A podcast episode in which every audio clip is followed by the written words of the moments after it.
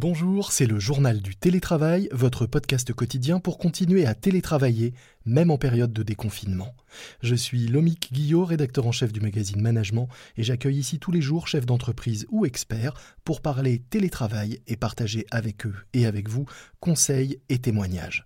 Merci d'être chaque jour un peu plus nombreux à nous écouter. C'est parti pour un nouvel épisode. C'est le journal télétravail.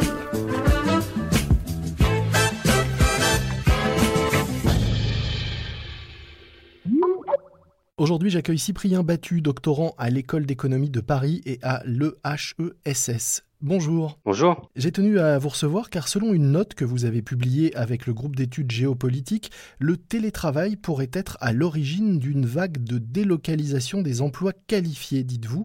Euh, Pouvez-vous nous expliquer euh, pourquoi et comment vous en êtes arrivé à cette euh, conclusion? Cette conclusion, c'est plutôt un scénario possible suite au confinement et à la possible généralisation du télétravail que ça entraînerait. Comment on arrive à cette conclusion? On y arrive parce que, en, fait, la télétravaillabilité d'un emploi, donc est-ce qu'un emploi est facilement télétravaillable et est-ce qu'un emploi est facilement délocalisable, ce sont deux concepts qui sont extrêmement proches. Donc l'idée, c'est que s'il y a de plus en plus d'emplois qui sont faits en télétravail, la prochaine étape, ça pourrait être que ces emplois vont être délocalisés dans d'autres pays. Ils ont été effectivement de fait délocalisés au domicile des salariés euh, pendant cette période de force. Et c'est vrai qu'on a découvert que de nombreux emplois qu'on pensait euh, impossibles à faire à distance, en réalité le sont. C'est ça qui est nouveau. C'est ça. C'est-à-dire que le confinement, ça révèle des choses qui étaient déjà vraies avant. Hein. Le confinement, ça ne déclenche pas une révolution technologique incroyable ou autre. C'est juste que ça, ça bouscule les habitudes et du coup, ça oblige les entreprises à s'adapter, ça oblige les travailleurs, ceux qui sont forcés dans le confinement à s'adapter.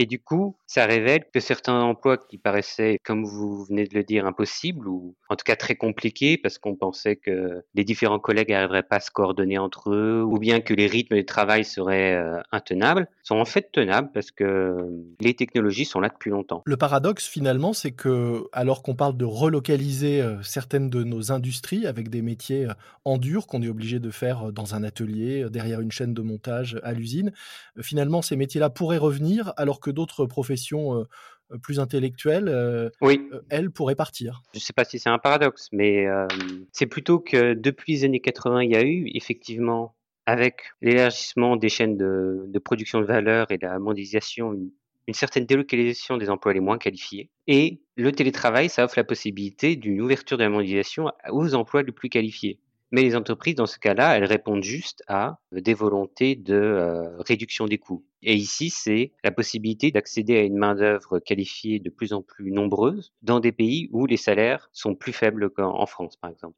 Est-ce que vous avez une idée du nombre euh, d'emplois que potentiellement ça pourrait concerner et toucher? On peut avoir que des estimations un peu grossières du nombre d'emplois que ça pourrait concerner. Mais les différentes enquêtes qui regardent le nombre, le pourcentage d'emplois qui peuvent être télétravaillables, déjà, estiment que 30 à 40% des emplois qualifiés sont télétravaillables. Donc, par extension, 30 à 40% des emplois sont aussi délocalisables par le télétravail. Après, ce chiffre-là, c'est qu'une une limite technique télétravail. Ça prend pas en compte le fait que euh, emploi télétravaillé va être possiblement moins productif et qu'au final, l'entreprise va préférer quand même que ce travail soit fait sur site. Donc, au final, il faut estimer que euh, c'est pas 30 à 40 d'emploi, mais plus 10 à 15 peut-être même 10% où vraiment le télétravaillable est rentable et du coup, la e-localisation serait rentable également. Sachant en plus qu'avec des salaires bien moindres, on pourrait très bien imaginer que deux voire trois euh, télétravailleurs euh, à l'autre bout du monde remplacent euh, un salarié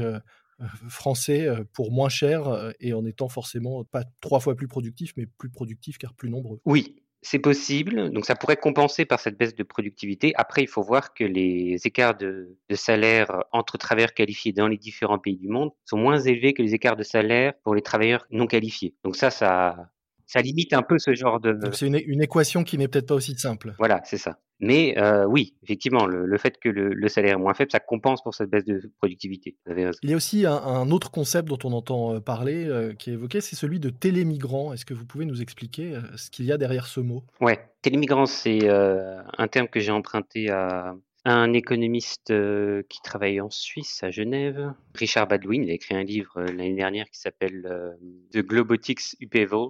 Et où il introduit ce terme de télémigrants. Et les télémigrants, ce sont ces travailleurs qui peuvent, par l'intermédiaire du télétravail, rentrer en compétition avec les travailleurs nationaux. Ils viennent généralement des pays du Sud, qui sont dans le, par exemple, pour la France, dans le même fuseau horaire que la France, parce que ça facilite euh, la mise en place du télétravail. Ça permet un rythme qui est similaire. Et qui sont francophones aussi pour certains. Exactement. Ça facilite d'autant plus le télétravail. On sait par exemple qu'il y a certaines entreprises françaises qui ouvrent leur euh, centre d'appel dans les pays africains, francophones et dans le même fuseau horaire. C'est un exemple déjà qui ressemble à cette euh, télémigration. Qui existait déjà, c'est vrai, depuis quelques, quelques années, des centres de relations clients, notamment euh, Exactement. Euh, au Maroc, par exemple, et, dans d'autres pays.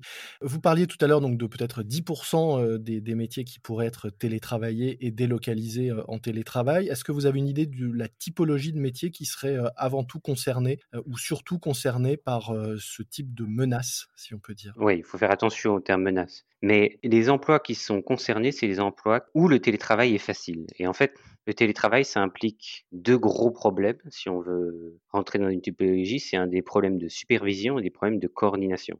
Déjà, supervision. Pourquoi? Parce que le télétravail est plus difficile à contrôler du point de vue de l'employeur. Et du coup, tous les emplois où il y a besoin de supervision forte sont des emplois où le télétravail est compliqué. Par exemple, euh, l'enseignement, où il y a beaucoup de devoirs à la maison, par exemple, etc.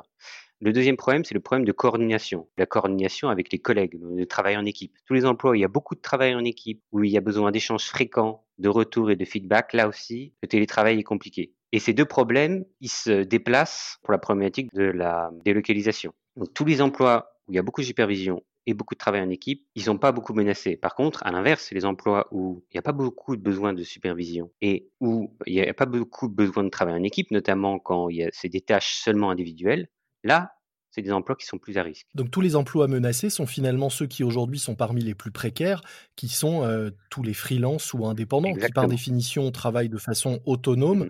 Et seuls. Exactement, c'est tout à fait ça. Donc demain, les freelances seront euh, partout dans le monde et plus seulement euh, à proximité immédiate des entreprises qui les emploient. C'est déjà le cas pour certains. C'est pour ça que c'est un scénario d'autant plus crédible, parce qu'il y a déjà une partie de ce scénario qui est en train de se réaliser par ce développement des freelances sur certains emplois très particuliers dans les emplois qualifiés. On l'a vu souvent, la crise et les crises sont des accélérateurs ou des révélateurs. C'est pas forcément l'origine euh, d'une chose nouvelle. Là, en gros, ce que vous nous dites, c'est que la crise qu'on a traversée a révélé qu'un certain nombre d'emplois étaient télétravaillables et potentiellement donc euh, délocalisables. C'est exactement ça. Pour autant, il faut voir que c'est un scénario parmi d'autres et ça crée aussi des opportunités, ce développement du télétravail. On parlait de menace, vous n'aimiez pas le mot, c'est pas forcément une menace effectivement. C'est pas forcément une menace parce que les emplois qualifiés, c'est pas les emplois non qualifiés. Il y a des problèmes de recrutement du côté des entreprises qu'il n'y a pas dans les emplois euh, non qualifiés. Donc il y a beaucoup d'entreprises qui sont en manque très fort de travailleurs qualifiés, qui ont du mal à recruter sur certains postes pour faire effectuer certaines tâches, par exemple de la programmation, par exemple de l'analyse de données, etc., etc., ou même des travailleurs freelance nationaux, ils sont peut-être trop chers ou euh, pas assez fiables, etc., etc. Donc potentiellement, ils pourraient aller les chercher euh, beaucoup plus loin qu'aujourd'hui. Exactement. Et ça, ça crée des opportunités pour ces entreprises de grandir et du coup de créer plus d'emplois. Il y a des travaux qui ont été faits sur des situations aux États-Unis et en France où les entreprises qui avaient plus de facilité de recrutement pour des travailleurs qualifiés, au final, l'emploi dans ces entreprises grandissait c'était pas seulement l'emploi des travailleurs qualifiés qui augmentait parce que le recrutement devenait plus facile, mais c'était aussi l'emploi en général qui augmentait en plus. Parce que le fait que l'entreprise ne pouvait pas recruter, ça l'empêchait de grandir. Et en enlevant cet obstacle, ça permettait à, ces entreprises de grandir beaucoup plus vite d'un coup. Les entreprises vont euh, potentiellement pouvoir euh, grossir plus vite et donc finalement recréer de l'emploi euh, aussi à proximité. Exactement. Et donc de l'emploi non télétravaillable ou moins délocalisable. C'est jamais aussi simple que juste un phénomène de compétition, le marché du travail. Merci beaucoup pour euh, toutes ces explications. Je mettrai euh, dans les notes de l'épisode un lien pour euh, ceux qui ont envie de lire l'étude plus complète que vous avez réalisée, en tout cas cette note que vous avez réalisée sur ce phénomène de délocalisation possible des emplois qualifiés, rendu possible en tout cas avec le télétravail, sachant, on le rappelle, que c'est un scénario parmi de multiples scénarios possibles. Merci à vous. Merci à vous. C'est la fin de notre JT, le journal du télétravail. Un morceau à ajouter à votre playlist de déconfinement, Ma petite entreprise d'Alain Bachung. Elle ne connaît pas la crise, dit la chanson. Elle a bien de la chance en ce moment donc. Et puis un podcast que je vous recommande, Guerre de business, la version française de Business Wars du studio américain Wondery que j'ai la chance de présenter. Trois saisons sont déjà en ligne avec le récit de grands duels des affaires, Nike contre Adidas, Coca contre Pepsi et Facebook contre Snapchat. En attendant, McDonald's contre Burger King à découvrir dès le mois de juin. Guerre de business à écouter sur toutes les plateformes de podcast. Ce journal du télétravail, vous le retrouvez également sur toutes les plateformes ainsi que sur le site management.fr.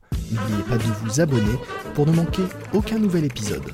Moi je vous dis à demain, soyez prudents, continuez à respecter les consignes et les gestes barrières, portez-vous bien et bon télétravail à tous.